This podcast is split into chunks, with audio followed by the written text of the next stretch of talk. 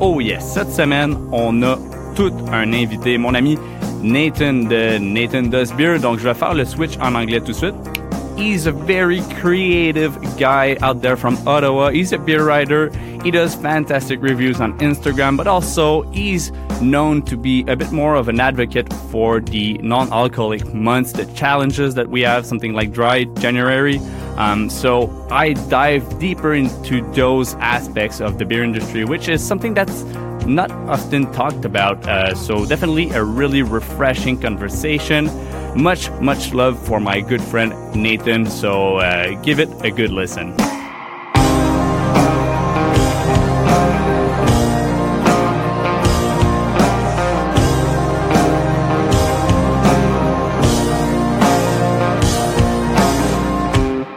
So, Nathan, welcome to Le Deuxième Étage, second official Anglophone on the show.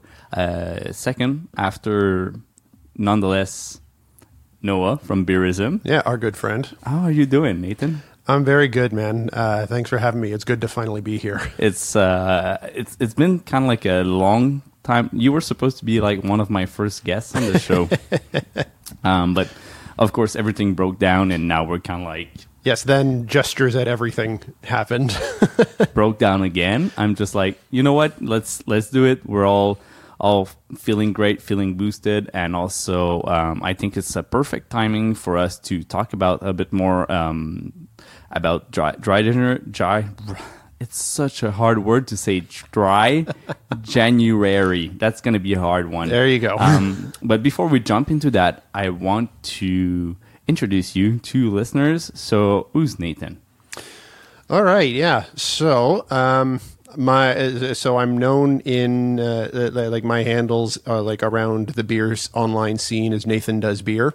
Um, you, if you were following me early on in the days, you might like you might even remember me as R and D beer when uh, like when I started it with uh, like with my friends Ryan and Dave. Um, that uh, after a little while, uh, we we didn't part ways as friends. They're still two of my best friends. As just I just I was the one who continued on in the uh, uh, with the beer content. So rebrand for Nathan does beer and uh, like and then it went on from there. So uh, like Instagram is where like is where it started. Um, as things kind of progressed a little bit more, I started taking my photography a bit more seriously. With uh, like when it came to uh, to my beer content, um, you know, my reviews got like got a bit longer, a bit more uh, in detail. Started uh, like, like, you and I met. Um, I think that must have been back in 2017, something like that. Yeah, maybe. Yeah, something like that. I think so. I have a very bad memory. uh, yeah, and uh, you know, you you and Max had me on a couple of episodes of Hops and Bros, um, and uh, I. like uh, early on, I uh, like I met I met C from BAOS podcast, became friends with him, um, and then as uh, as time went on, um, you know, uh, like like as we as we all kind of uh, like became friends, like uh, like you, Max, me. Uh, C and uh, like and our mutual friend Noah of uh, Beerism, like you know we like we started our chat, we started talking almost every day, um, and I'd been dragging my feet on kind of taking beer content to the like to the next level, um, like kind of stepping it up from something that's outside of just uh, like Instagram, Twitter, and Facebook and whatnot. Um, was thinking about doing a blog, but didn't uh, like, but wasn't really um, moving forward with it until one day. Um, C and uh, like and his partner Tiff uh, uh, made an offer to me. They said, uh, you know, like we're looking to grow, like to grow out our like our blog content. Um, you know, you've been thinking about writing one. Why don't you uh, like why don't you join the team and uh, like and come and blog for us? And for me that was like that was just perfect um, because it it gave me a platform to like to do some longer form con- uh, content on without the pressure of uh, like of kind of starting up my own platform. Um, I was jumping into something that was already uh, like that was already live and managed and whatnot, and it uh, it was kind of a like a, kind of a great way to like, like a mutually beneficial relationship for sure, and uh, it's it's just kind of really grown out from there. Um, you know, started with a couple of the odd think pieces, and uh, that stretched into uh, like into the odd review post, and uh, and it's um, I, have kind of been trying to I like to strike a good balance since then between the uh, uh, between the reviews and the like in the think pieces and whatnot, and um, and I, I, like and I've also uh, like stepped into doing a lot of co-hosting of BAOS podcasts uh, like since then. So it's um, you know it like it's really grown quite like quite a bit over the years. A lot of natural progression, and it's uh, and yeah, here we are today. It, it's crazy like I know you for a while, so I've seen your progression for from R and D beer to uh, Nathan does beer, and definitely there's a big progress behind it. You can see that it grew from just that little thing that you were doing with your uh, with your buddies, and then grew up to be that thing that now is uh, a blog. It's now a co-host thing. It's a brand name too. At the same time, Nathan Does Beer is a brand. Um, you collaborate with a lot of breweries. You collaborate with, of course, BOS podcasts. Um, like what was the idea behind starting that page at the beginning like just the raw feel behind the concept of Nathan Does Beer? Yeah, so how it started was um, uh, like b- before I had even uh, like started R and D beer. Like I it, like it was just on my own personal Instagram. Um, that like I was already a fan of the craft beer scene, kind of like just getting into it um, at that point. Um, and I like after a while, I just started taking pictures of the like of the beers that I was uh, like enjoying and just kind of writing short, like two or three line reviews of it. Um, and uh, like I got excited one year, uh, like around the holidays, um, to do like a twelve beers of Christmas thing. Uh, so like so I did that um, uh, like which was uh, like very simple, just the same kind of post as usual. But it was just you know I was saying I was going to do like, like twelve beers over the like over the Christmas break, call it twelve beers of Christmas, um, like you know usually a bunch of holiday themed beers and uh, and whatnot. So, and then after that finished, a friend of mine said to me like, like this was really like this was like really cool content to watch like you should like you should keep this going like just keep like keep on doing it. Like this was kind of fun to uh, like to watch and read. So that then I was like, oh, like, like I, would never I had never thought of that, but yeah, sure, why not? And I kept on doing it on my like on my own account and like just kind of just visible to my own friends, kind of thing. And after a little while, and I started following other accounts and started to realize that like you know what, like there's there's kind of like a pretty big involved scene around craft beer. There's a like there there's a lot of enthusiasts around it. Um, you know, if I wanted to take this beyond just kind of doing fun little, uh, like fun little picks and silly two or three line reviews on uh, like on my own page, like I could kind of get more involved with the uh, like with the beer community. This is something that I'm already passionate about, but like this would be a, like this would kind of be a new level of it. I could interact with more people in the scene. So uh, uh, and I had been talking about this uh, about this with Ryan and Dave, my uh, like my friends who are also uh, like, who are also interested in craft beer and and you know enjoy like trying different stuff and whatnot, and kind of pitched to them like like you know if like if I did this, do you guys want to do it with me, uh, like and whatnot, and they like and they were both pretty down for it, so like so we kicked off this like this Instagram account. Um, uh, for uh, so after it started that like we would each post fairly uh, like fairly regularly on it. It would be kind of like a rotating thing. Um, you know, it, each post would have a line at the end of you know who posted and uh, like and it was kind of cool. It seemed a bit uh, like a bit unique. And then after a while, um, I started po- I started posting more often uh, uh, than them, and, and it wasn't uh, uh it was not a source of friction by like by any means. It's just I really really got into it and start like and kind of just started posting a lot, um, and after a little while, it just kind of started to make uh, to seem that it was getting a little bit unbalanced, and the uh, like, and kind of the name of the three of us being on it started to make a little bit less sense, um, especially as like I was like this was around the time where I was starting to do more content with you and uh, like and with BAOS podcast and whatnot. Um, it was, I think, around the time that uh, that BAOS had that like had the collab with um yeah like, like th- that we went to Montreal for um The creamsicle. uh, yeah yeah and and wh- why am I completely blanking on the name of the brewery Terre right vacances. yeah, at, yes uh, yes Espace Public. At Espace Public, yes, Yes. that's right. Wow, I, I don't know why I was blanking on that. Um, but yeah, it was when uh, like you and I drove down to Montreal for the uh, like for the release of that. Um, that's kind of around the time that that conversation was happening. Um, and it was uh, th- like so, so I had a chat with uh, like with Ryan and Dave and just said like you know this is starting to get a little bit unbalanced? Like do you guys mind if i kind of take over this and re- uh, like and rebrand it for uh, like for my own? And they, like they both knew knew it too that uh, like that i was kind of more uh, like more involved with it and uh, like in kind of getting a little bit deeper into the scene. So they, they, so they were perfectly willing to like, like to let me take it over and rebrand it make it my own. Um so that's when uh, like so that's when it became nathan does beer fully my own um, and at that point, I had already kind of started to take my photography a bit more seriously. Um, uh, like then, like from then on, ninety five percent of my photos were like were being done on a DSLR. Almost none of them on, uh, like on my cell phone. Um, and you know, uh, from talking to you and Max, I got more uh, like really more interested in uh, like in in camera kit. Uh, like you know, started get started getting myself some better lenses and uh, uh, like I and remember whatnot. that. Uh, yeah, yeah, yeah. That was that, that was a fun moment. Like when you guys turned me on to. Um, uh, to like a 50 mil lens that like that like things really took a shift at that point i think It's uh, it's such a good lens. Like uh, if if any of you guys are a bit of a um, camera geeks or photo geeks, the Nifty 50 from Canon, uh, that's how they call it. Uh, it's such a nice, cool lens.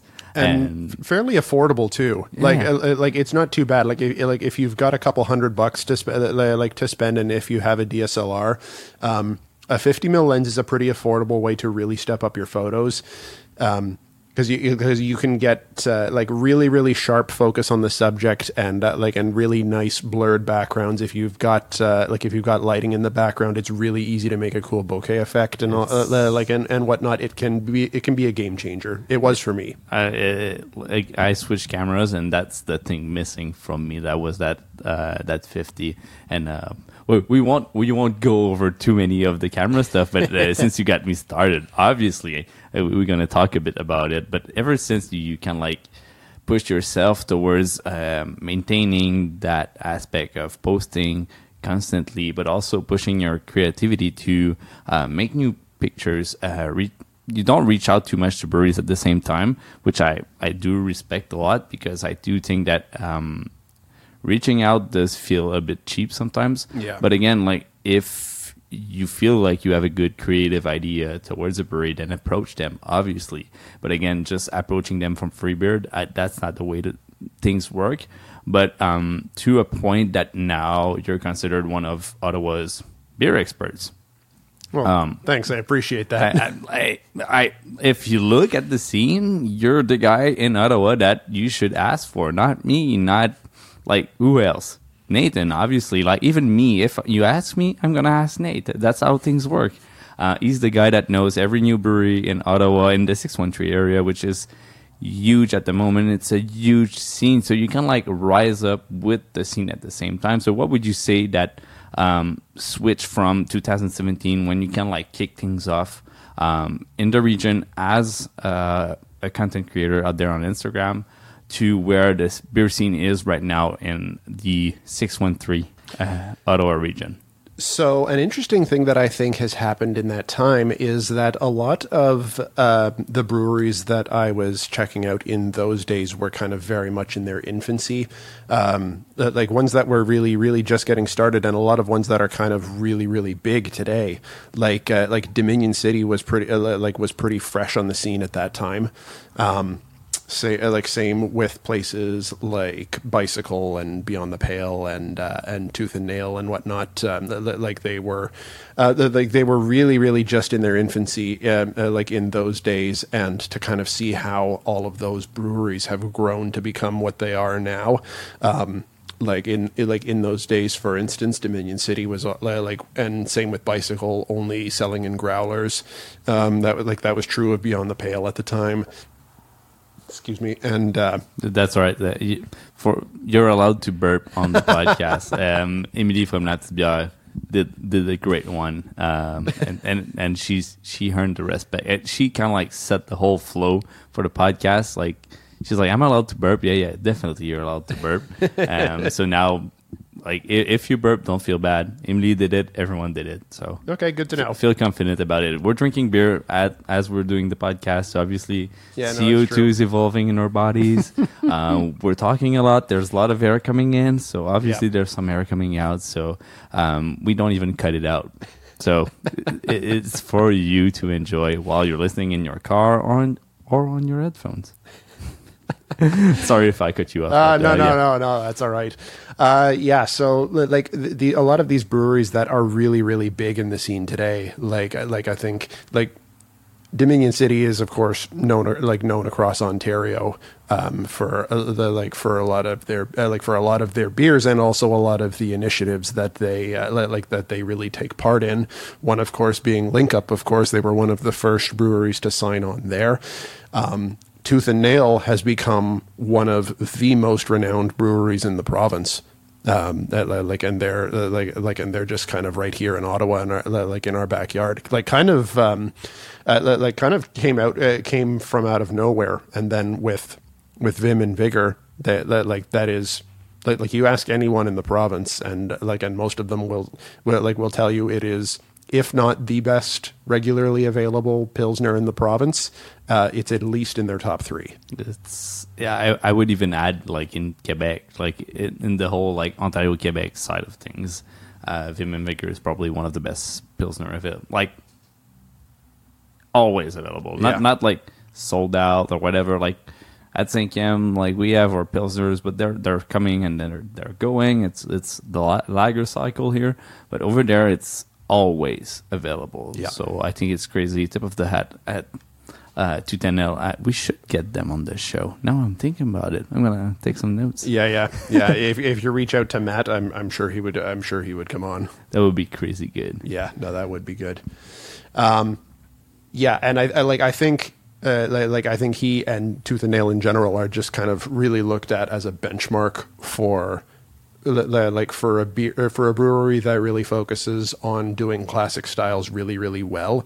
They like they're they're kind of the model in the province for it. Um, and and even if you look at other beers too, like uh, like Valor, their like their saison for like for a classic saison, like like there's none better. It, it's simple yet effective for everything they do. Um, the space is not huge, but again, like the neighborhood where they are, like they really own to where they are, their community where they're located. Like it's very implemented in the way they're doing their business. Um, and I admire the fact like that they just run their business and run what they want to brew, what they want to drink.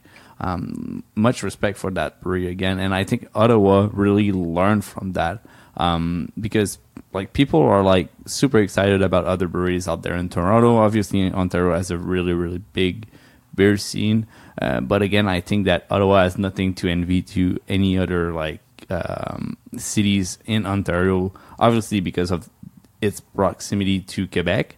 But again, not just that, because I do think, like, I always say that to people. They're like, oh, like, that's cool. Like, you have a nice beer scene here in uh, in Gatineau and the region. I'm like, yeah, but have you seen, like, Ottawa? They're, they have, like, 40 breweries. Like, Yeah, well, that that's another thing too, because uh, like if we're looking back to the 2017 days, like like back then there was probably.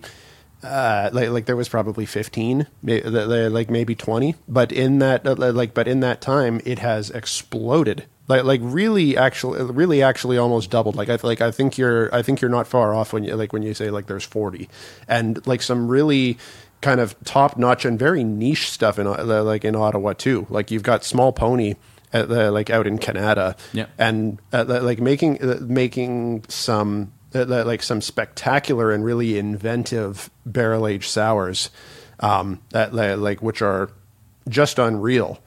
Um yeah like like, the, the we're certainly not starving uh like in the ottawa scene.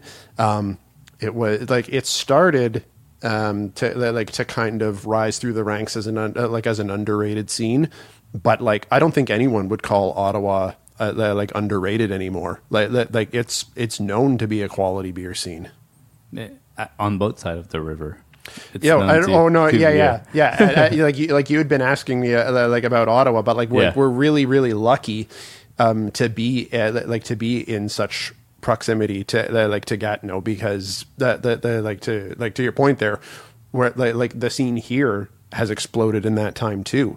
Um, because if I think back to 2017, I mean, I, I, like, like I mean, there was not a whole lot here. Like, like no. I mean, like I know that like Brasseur du Temps was like was uh, like was there, um, but like that was kind of about it for uh, like maybe save a couple of others. But then, uh, you know, then if you look back in the last three years or, or like or so, then you've got Brasserie du Bas-Canada like opening up, making some of the like, like some of the best stuff in the country. It, yeah. uh, like it would it, like it would be in the conversation for sure. Yeah. Like like definitely kind of leading the charge for contemporary styles uh, like in Quebec and like like and doing them better than almost anyone else in the country.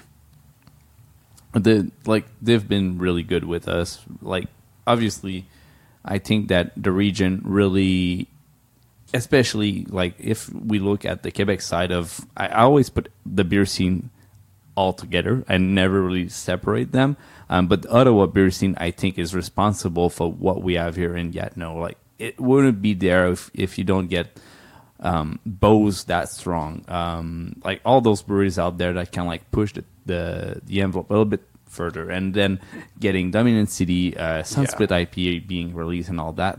Um, Bas-Canada wasn't there. Like wasn't there. Derive wasn't there. Like they were in the talk of being made, but they didn't exist yet. Yep. Um, those breweries were there to kind of like push the envelope, and like obviously people live in Quebec, work in Ontario. They have access to that beer. Then coming back home, they can see there's an ask for it, and I think that together we have one of the most interesting beer scene in probably the whole I, am going to say it country. Yeah, the whole I com- country. I completely agree. It's um, like, and I feel like Cinquième Baron is like is kind of really a culmination of everything that has been developing in the scene like up until this point and like i mean you, like you guys have been open for uh, almost a year and a half now. Yeah, um, going on two yeah yeah coming up on two in may i guess yeah, right? exactly may yeah. Yeah but um, like if you kind of look at the other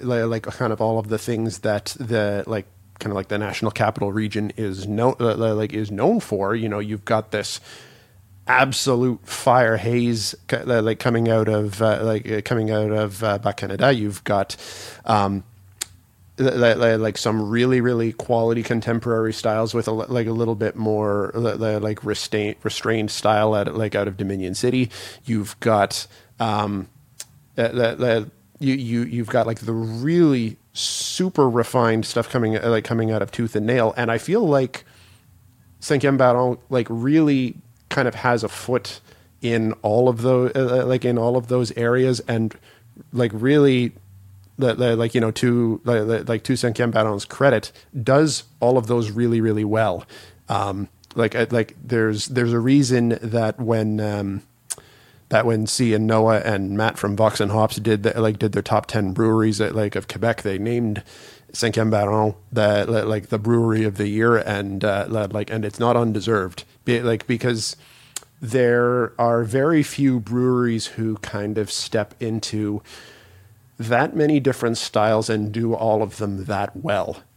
And, uh, like, and I'm not uh, like, and I'm not boosting there, and anyone who's uh, like who's had uh, like any of the like any of the beers could attest to. Uh, I'm, I'm biased, so I can't give any opinions towards that. But again, yeah, I, I, I do agree with all you said around that. I, I, can't add more again, but um, one of the things I wanted to um, ask you about, um, again, it's I think it's a subject that I have old that I hold a lot like uh, on my chest because I, I do think it's uh, it's worth uh, talking about it, but also um, living this as a kind of like a lifestyle because we're in the beer industry, we evolve towards that. Um, drinking habits, it's something that's always kind of like a taboo thing in the beer industry. Um, you released re- like last year uh, an article about uh, dry January, and now you kind of like just reposted it, um, and it kind of like blew up. I, it, it literally blew up. I was just like, "Hey, that guy wrote that last year. We talked about that last year." Yep. And now you're kind of like, "Oh yeah, yeah, and, uh, he's good." I'm like, "No, you wrote that last year. You should have done that last year." But again, um, that was a killer article uh, talking about like the the kind of like a shame culture around the fact that um, people are asking, "Why are you stop drinking during a month?" and like those really weird questions towards drinking habits. Um, I want I want to talk to you about that and what kind of like kicked off uh, or sparked the um, the the idea behind this article. Yeah, for sure. Um, yeah, I uh, that article was my uh, like last last year was my mo- like was my most read article. Um, and I was uh, like, and I was really uh, like, like, and I was really glad about that. It's the article that I uh, like that I think I'm the most proud of, uh, like of the ones that I like that I've written so far. Not uh, uh, again, I don't mean to pat myself on the back, but like if you, but like if you were to ask me, what, like which, like which piece um, like am I kind of the most happy with? That was like that would probably be. Um, like that would probably be the one. And uh, to answer your question, what kind of sparked it was some things on Twitter that I was starting to see float around in uh, like in December um, of because uh, that, that would have been December 2020. Yeah, because I wrote that in January 2021. So in December 2020, was seeing some things floating around on Twitter saying like you know uh, like ranging from like from I mean, there's the typical jokes like, like the really lazy jokes that come around every single time. Like, huh, how, like, like, how do you know someone's doing dry January? Oh, they'll fucking tell you. Like, haha, never heard that one before. Um, but like, like so, I mean, that like those the typical stuff that comes around every year. But then there was the newer ones. Um, kind of suggest like kind of suggesting things like you know if you're doing dry January, this isn't the year to talk about it. Um, you know, like like breweries are like breweries are struggling right now, and you shouldn't be kind of talking about uh, things that's take like that's taking away from their income because they're, they're like because they're a struggling business, and that was one that. I still don't like. I, I don't agree with like with the premise of it, which I'll get like which I'll get into in a minute. I can there's part of it that I can at least understand the motivation of, like because it's not wrong that January at the best of times is a hard time for uh, like for breweries. It tends to be when sales really slump um, after the holidays. It's uh, like it's one of the lowest sale points of the year, and of course we're in the midst of a pandemic, and there were like and we were in the midst of lockdowns at like at the time, just as we are now. Um, so is that like there's something to be talked about there, but I still disagree with that premise where you're like where you're shaming people for talking about healthy drinking habits, and then it would even get carried to the point like there's uh, that like, like accounts saying as boldly like if you're doing dry January, you're helping to kill breweries, and like so that like and that just like like that just takes it way too fucking far. Um, Social media tends to take things a bit too far sometimes. Yeah, yeah, you don't say. Like, look, uh, like surprise, surprise, beer Twitter is a very toxic place.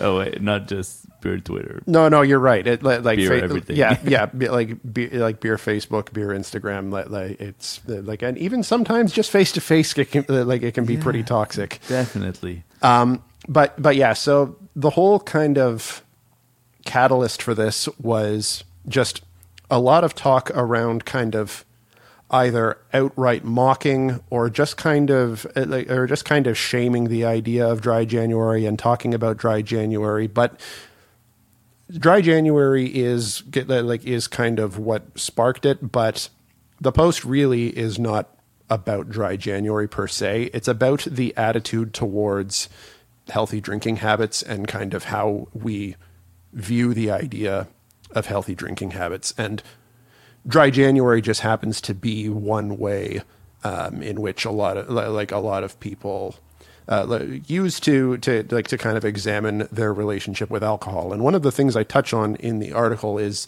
like, and I think this is something that a lot of people really jump to with like with regards to dry January is like you know is taking a month off of alcohol like, like really uh, that like you know really the way to ha- like to have moderation in drinking. That's that's something that a lot of people come back with is moderation in everything. Um, and it's a fair point, but I think it requires a bit more nuance than that because the like the problem with saying moderation in everything is that moderation is something that people uh, like it can mean whatever people decide it means.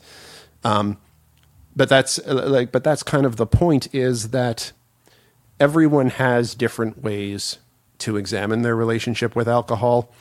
Um, there also seems to be an assumption that if you're doing dry January, you're just going hog wild the rest of the year, which I think that like I mean I, like I've not done any studies on this, but I I would guess that that is by and large not the case. I like I would guess that people who do dry January probably practice some level of uh, like of moderation uh, like throughout the year, uh, whether it's taking a couple days off a week, taking uh, like taking a week off a month, or like I like I know some people who just randomly take like take months off through like throughout the year as they feel they need it. Um, like I don't even practice dry January uh, like dry January myself. It's not something that I feel I need. I've got uh, like I've got different tactics to uh, like to make sure that my consumption is at like is at a level that I uh, like that I feel is uh, like is moderate for me. Like I like I take a couple of days off a week.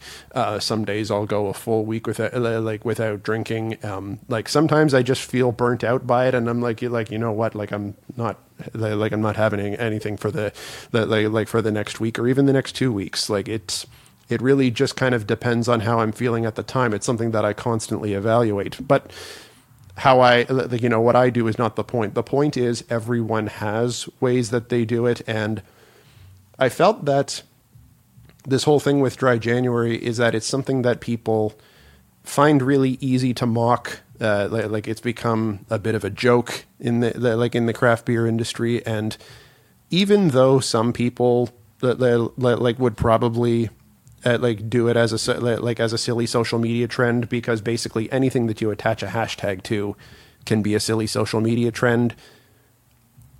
It's something that is when it comes to re-examining your relationship with alcohol, it's something that the craft beer scene needs to take more seriously. It's something that is way too easily joked about. It's uh, like if you like, you know if you look through Instagram like Instagram and Twitter just kind of the like the cavalier attitude that we take uh, over consumption and uh, like and drunkenness and kind of like some really problematic behavior it's it's really taken way too lightly and uh, and I don't think that shaming the idea of taking a month off drinking uh, that like is really like is really productive towards anything. I it's very broadly dismissed sometimes, uh, uh, like in a way that like, well, if you feel like you need to take a month off drinking, you're probably like you're probably drinking too much, and uh, like and you know you should get help for that. And again, I really, really don't think that's true.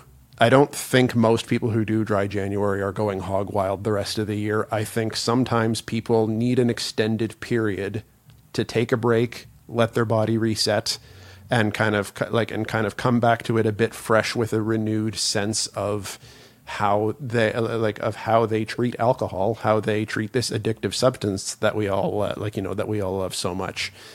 And as to the conversation of like you know what does this do to breweries?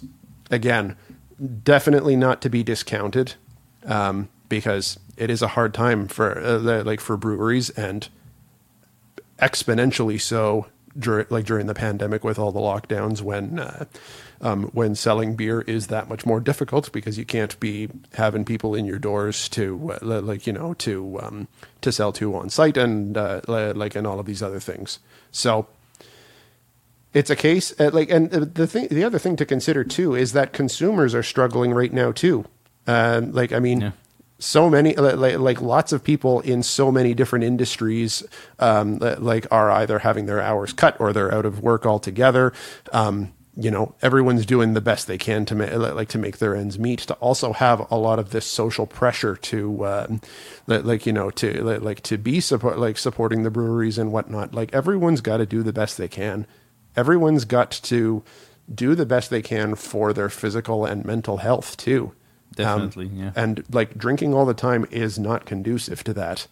You like you you can't um, you can't discount these things when you like, like when you look at the picture of um, uh, like when you look at the picture of your like of your consumption. Like it's it's not enough to just support local. Um, it's not enough to uh, um, like you know it's it's not enough to just say like uh, like okay I'm ta- like I'm taking a month off and then I'll you know I'll get back to it in fe- like in February you know if you you know if you want to be supporting uh, like supporting local breweries which I would encourage everyone to do even if they are taking a month off you know again and very important to stress if it's within your means and if there's still something you want to do, there's lots of things that you can do to still support local. Like, uh, that lots of places now uh, like have non-alcoholic options. Like Dominion City's got City Seltzer, which is something that my wife and I buy year round. Yeah. like, like that's that like that's just something that we, like, like that we love to have on hand. And if I've got a like like a night where I'm not drinking beer, I'll gladly uh, grab a city seltzer. It's, it's perfect. So good. It's so good. That's that's what we're running here downstairs. Like yeah, you, yeah. You like, guys are selling that here. Yeah, and we're closed right now, so it's okay. So most of what we're buying from City Seltzer all goes through staff. Most most of it. Like it's something like it's a non-alcoholic option for people when they come by. Um, we have lemonade now. We have kombucha. So we're trying to yeah. get like those local that um, produce cool stuff uh, all year round. That's super good. But again, for us, it's important to have those uh, non-alcoholic drinks available for staff downstairs. Yeah. Um, obviously, right now, like since we're closed, we don't have like a lot of people working at the same time. Um, but when we're doing our big months during summertime, obviously, like I don't want my staff to be hammering beers behind bars like all all day long. And even me, when I'm working, obviously, I'm gonna take a beer, but not not two, not three. You're working. You, you have things to think about and carrying glassware or whatever so having those non-alcoholic options available for you and keeping those like uh, as a nice like fizz option, like I think that's one thing that really struck with me when I did my um, dry month last year was that I love fizz. Like it's just the fizz. Yeah. Like I could if if I had only flat beers, I think that I would probably not drink as much beers. Yep. So for me, it's just getting that fizz, get that fizzy water, anything. Kombucha works. Like um, I found myself drinking more non-alcoholic beers during that month than I drink beers right. in a month. Interesting. So I was drinking like two non-alcoholic beers per day when when I'm not like drinking non-alcoholic when I'm just regularly doing my month. Um, usually I take days off and I just don't drink beer at all, right? Um, so I, I, think it's important to have that conversation. And in an industry where we always kind of like look pretty, um, look like we want to sell those nice big juicy IPAs, uh, those big bold ABV beers, and we all love them, we all enjoy them, but there's in one point some sort of glorification um, towards people that are like, "Hey, that's my six double IPAs today, and uh, here's the picture," right? Yeah, and it starts to get blurry by the picture, uh, by their taking them and posting kill shots of what they all drank during one night and all whatnot. Like, obviously, like I'm glad you had fun. Like, it, but again, as you are in a position of uh, showing yourself, creating content, I think that you have some sort of responsibility into educating people. Because if I post all my beer pictures I have right now on my um, photo dump that I have on my phone, I look like a drunk. But yeah. this is like two weeks of drinking, like not one night, right? Yeah. Um, but again, like people don't see that, and I think there's a responsibility into having that conversation as a content creator like you are, but also as someone who works at a brewery or as just being uh, with brewers again, like um, we all want to stay LTA for as long as possible, and yeah. we all work with something that's technically poisonous for our bodies. Absolutely, that we really do enjoy, but it's also an addictive um, thing. So, um, I think that the approach you had with that article, it kind of like uh, shake things up a little bit, but again, in a good way, because you need to approach it in a good way to motivate people into maybe not doing a, an alcohol-free month. Uh, maybe what you need is just a day off. Yeah. Like, maybe it's two, maybe it's three. Maybe you're gonna enjoy having three days off. And for me, it showcased that it resets your palate too. At the same time, it, It kind does. of refresh, refreshes your brain. You enjoy beer more after too. At the same time, because you miss it. Absolutely you Um, you don't get tired of those big, bold, juicy IPAs again. Um, it's a really impressive thing you can do for your body. Um, for people out there, uh, Nathan, you managed to have a nice balance with your drinking habits. Um, what would you recommend starting with? So, what I re- like, my biggest recommendation when it comes to having a healthy relationship with alcohol and being involved in the beer scene, the biggest thing for me is having something that you're passionate about that has nothing to do with beer. Like, be, like craft beer is a passion. Like, I, like I love craft beer. I love the beer scene. I love, uh, like, I love everything about it. But I think it can't be your only passion. I think, yeah, I, I think you've got to have something that you're passionate about that has nothing to do with beer.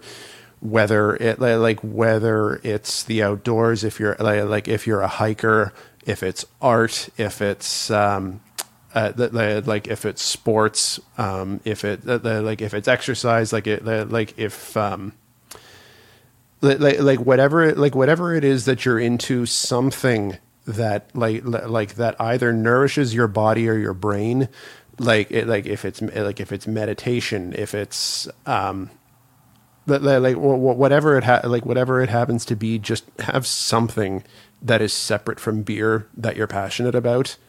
I think that's the like I think that's the most important thing because you can appreciate that thing alone and it's something that you can always have if you're taking uh, like whether you're taking a break from beer or not.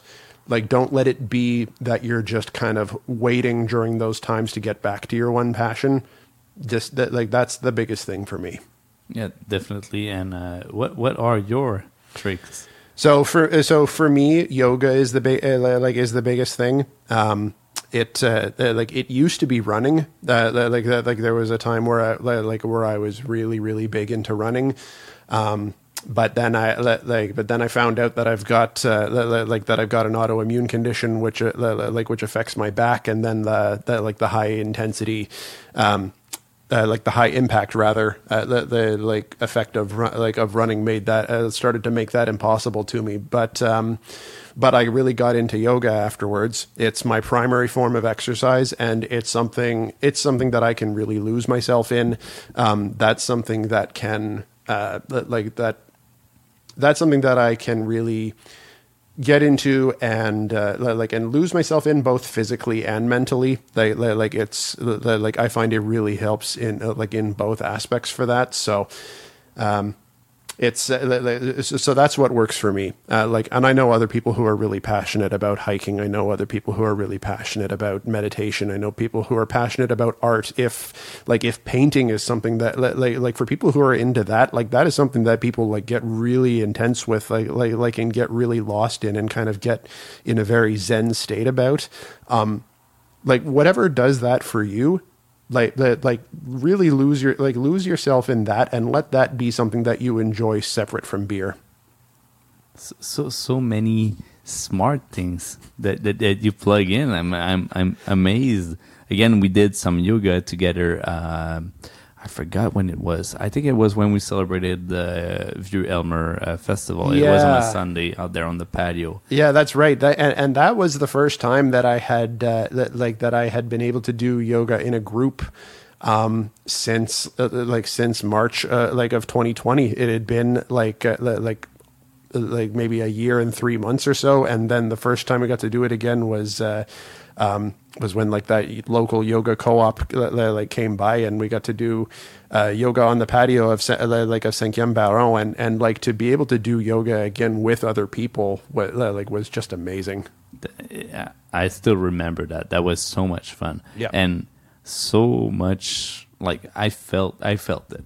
That was nice to do that on a Sunday. Yep. And grabbing a beer afterwards, that was just like a nice kind of like pairing to go together. Yep. Um in the uh, alcohol free realm of things. You know, like you tried a lot of beers, definitely. Um, you did your research and you, you know your stuff. You know your stuff. Um, what would you say are your per- personal favorites? So my personal favorites, um, yeah, like I have tried a few, and like honestly, really, like City Seltzer is my, like is my favorite for like for a non-alcoholic option.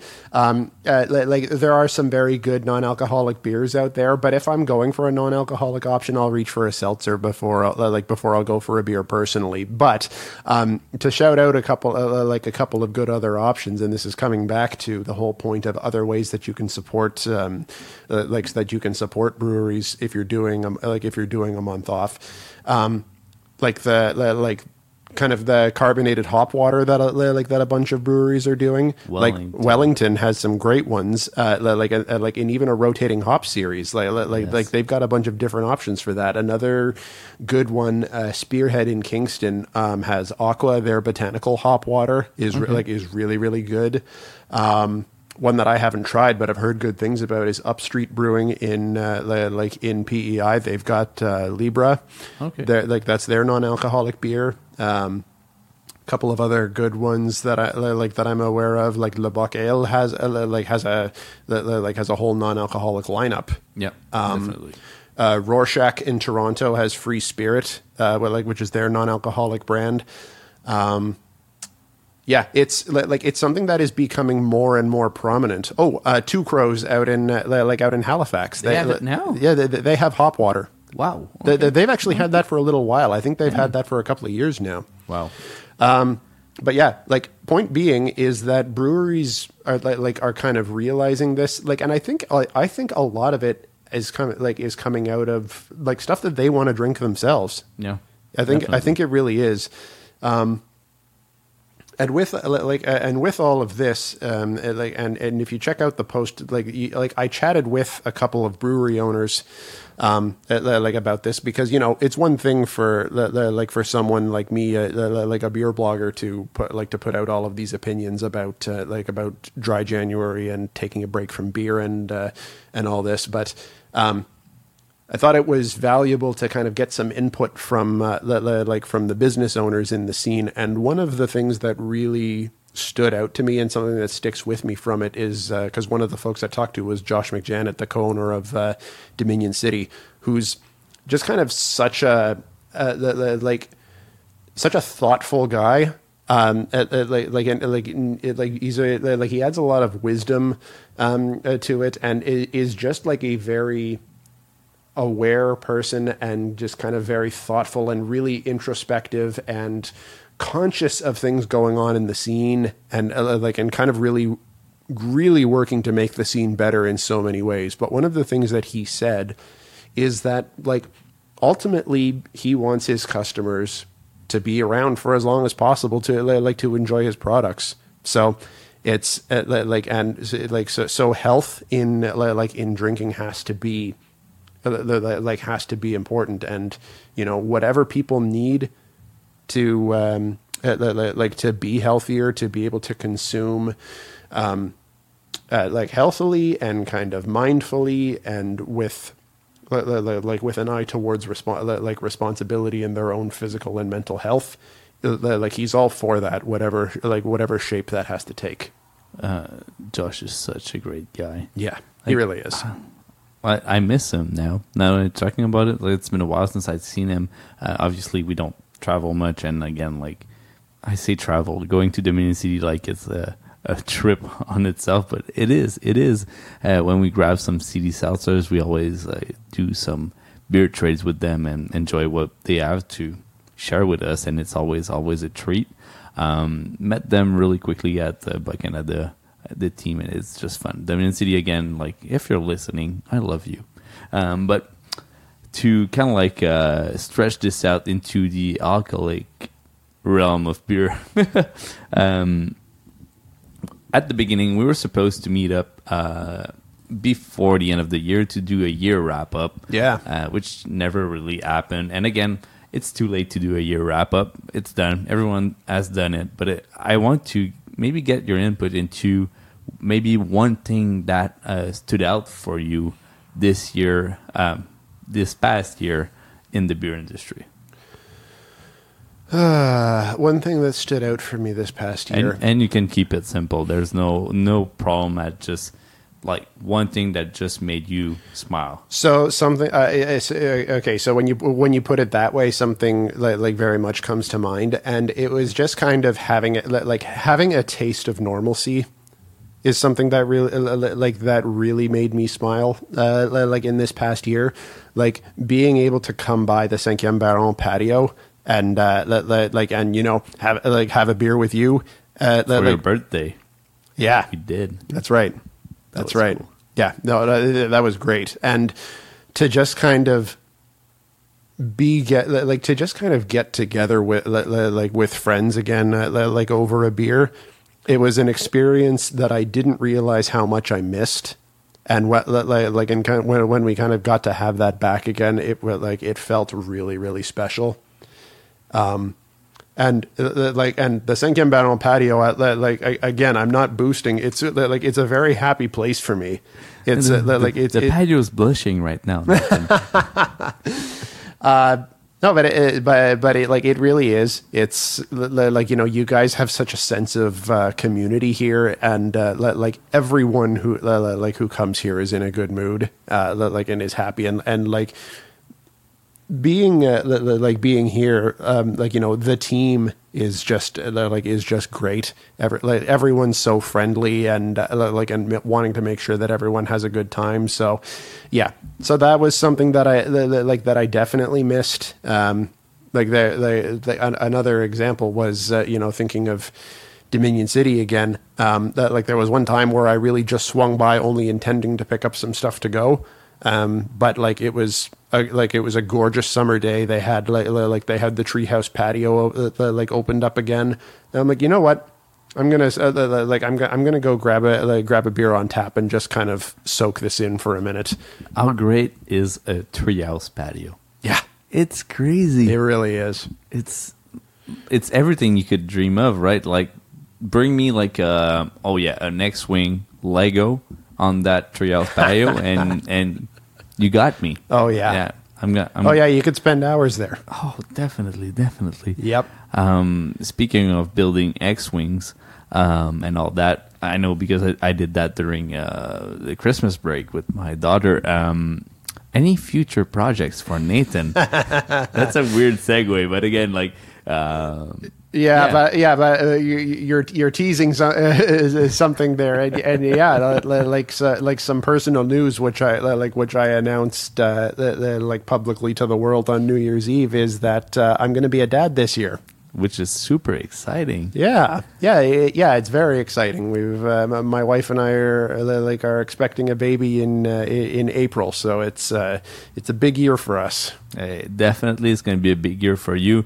Um, outside of the baby projects, do you have something that we should be excited about? Maybe something coming up with uh, the writing or uh, any podcast that you'd like to kind of like hint about some some like crunchy stuff that we sure sure we could maybe like uh, chew on for uh, for the next few uh, weeks. Yeah, well, I mean, I, I mean, I'll uh, like I'll, I'll boost something that was just uh, like that was just dropped yesterday, like as we record like on BAOS podcast. C and I did our like did our top ten breweries of Ontario uh, they're like kind of lining up with the top 10 of Quebec that he and uh, Noah and Matt did uh, back in late December. Um, so definitely check that out. I'm uh, like, and it's already on deck that I'm going to be doing more co-hosting uh, this year. Uh, like that's already been amping up. We're we're doing another one like this coming week with like with La Brosse. Um, in like just out of Montreal, so well, like so that one that, so that's one that's coming up. Um, yeah, on the like on the blog, I'm looking at doing uh, like at doing more kind of longer, uh, like longer think pieces. Um, focusing more on that than the review pieces in the, like in the future is my like is my goal. Um, nothing uh, like nothing specific to uh, like to kind of really tease at the moment, but uh, but you know I've got I've got some ideas ro- like rolling around, and that's kind of gonna I, I mean for that to be my focus, and I mean with the fact that I'm gonna like that I'm gonna have a newborn in the like in the spring, that's gonna take up a lot like a lot of my time anyways. But uh, but yeah, uh, definitely look for more uh, like for more coming on the blog, and uh, like and hopefully more more podcasts as well. Either way, all the links to what you just said are going to be in the description so people can just click on that, read the fantastic words of the magnificent Nathan. Um, as kind of like my last uh, segue of the show, I always give the last five minutes. It's not it's not on a timer. I don't have an actual watch, but um, I give you the spotlight to share the spotlight uh, with our fantastic listeners. So definitely, uh, I give you the next five minutes to just plug whatever the hell you want. Sure, sure, yeah. Um, well, one th- like one thing I'll just I'll, I'll just come back to is uh, like you know when we're talking about uh, how you can support breweries, um, like you know if you're ta- like if you're taking a month off, we already talked about the non-alcoholic options, but uh, you know there, like there's other thing there's other things too. Like there's always merch um, uh, like you know, uh, a lot of like a lot of breweries sell like sell some really really great merch, uh, like you know, t-shirts, glasses, other like other apparel, um, you name it, um, you know, and if you don't, like you could also stock your fridge for uh, like for the next month. I mean, a lot of beer you want to be able to drink fresh, but uh, so if you don't want to be stacking uh, like stacking your beer with a bunch of haze, that's gonna like that's gonna drop off. You know, you can buy gift cards. That like that's a way that can put some money back like back into the brewery even while you're not um, you, know even when you're not uh, actively buying beer. Um, and again, like and again, the like the whole point with that is really do whatever you need to do to examine your relationship with alcohol. Um, it doesn't have to be a month off, but if it is a month off, take your month off and don't be ashamed about it. And also, don't shy away from talking about it. It's one of those things that, like, this beer scene loves to talk about how kind of inclusive and supportive it is.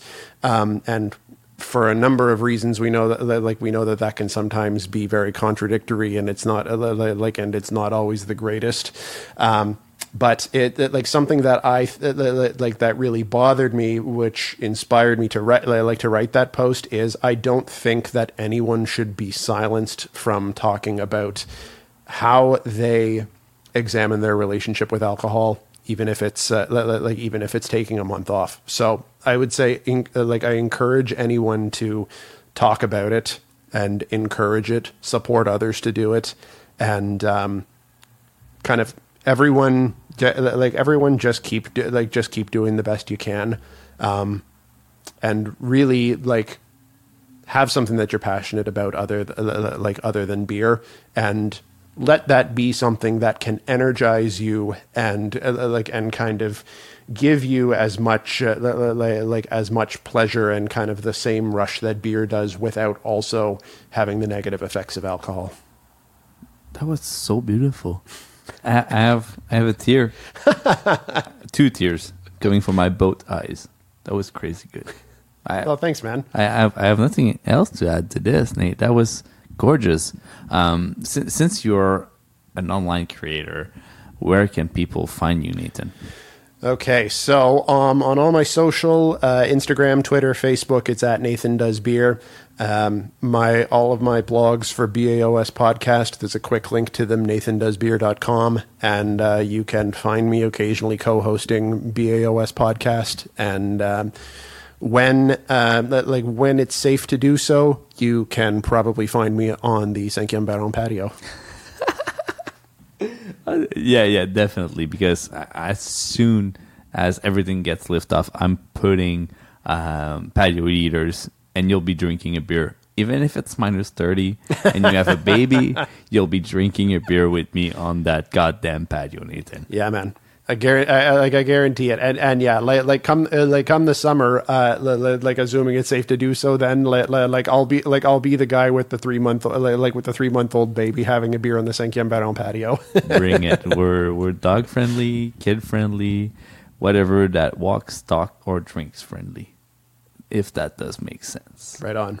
Nathan, thanks for stopping by Deuxième Étage. It's been a, a blast and a long coming podcast. Thank you so much for having me, man. It is ju- like it's just a genuine pleasure to be here with you as always. And we'll have you back for sure. Uh, maybe with guests, if we're able to get other guests, that would be something that I would enjoy so much. Maybe bring that uh, special group chat together in that special room that we have right here. Yeah, that would be great. That would be legendary. By the way, I should say, like, like, like you've got a very like sexy podcast voice. Like, like, like, like, like, there's something that you're doing with your voice as we're recording here. Like, like it's like it's nice and deep, and uh, like, like you know, the like these dulcet tones are just very like are just very soothing. I'm sure anyone listening would agree. Oh, you're you're making me blush now. I, I I can't say it. I, I I guess I feel good with a mic in front of my face, and I don't know. I I, I would say shout out to uh, Julien and uh, uh, François and Steven and everyone at Transistor for making me sounding so good and making me confident with the microphone in front of my voice. Oh, Transistor! You just reminded me of that collab. That uh, The Transistor, yeah, yeah, yeah, yeah. Those That- are the guys. Yeah, yeah. No, no, I know, I know. That, it's like- coming like that- back. oh, thank God! You're listening. People are listening. You're still listening. Yeah, it's gonna be back. Cla- uh, like classic Amer- uh, like American pale ale. It like it's top notch. It's so good. so good. Nathan, thanks for having the time to stop by here. I always like thanks for having me, but not having me. I'm having you on the show. Yeah, Ah, yeah. Booster Day. I'm feeling great. Cheers, brother. I'm happy to be here. Cheers, Nate. So we just heard Nathan from Nathan Does Beer. Thank you, Nate, for stopping by on the show. It's been a pleasure. Can't wait to see you back. It's just always amazing to have you. Merci à Transistor pour toute l'aide en arrière du podcast. Sans vous, le podcast n'existe pas. Un gros merci aux Rockies pour la trame sonore. Max, t'es une grosse aide pour le podcast avec ta supervision audio. Mon nom est Christophe Paquette et on se voit la semaine prochaine.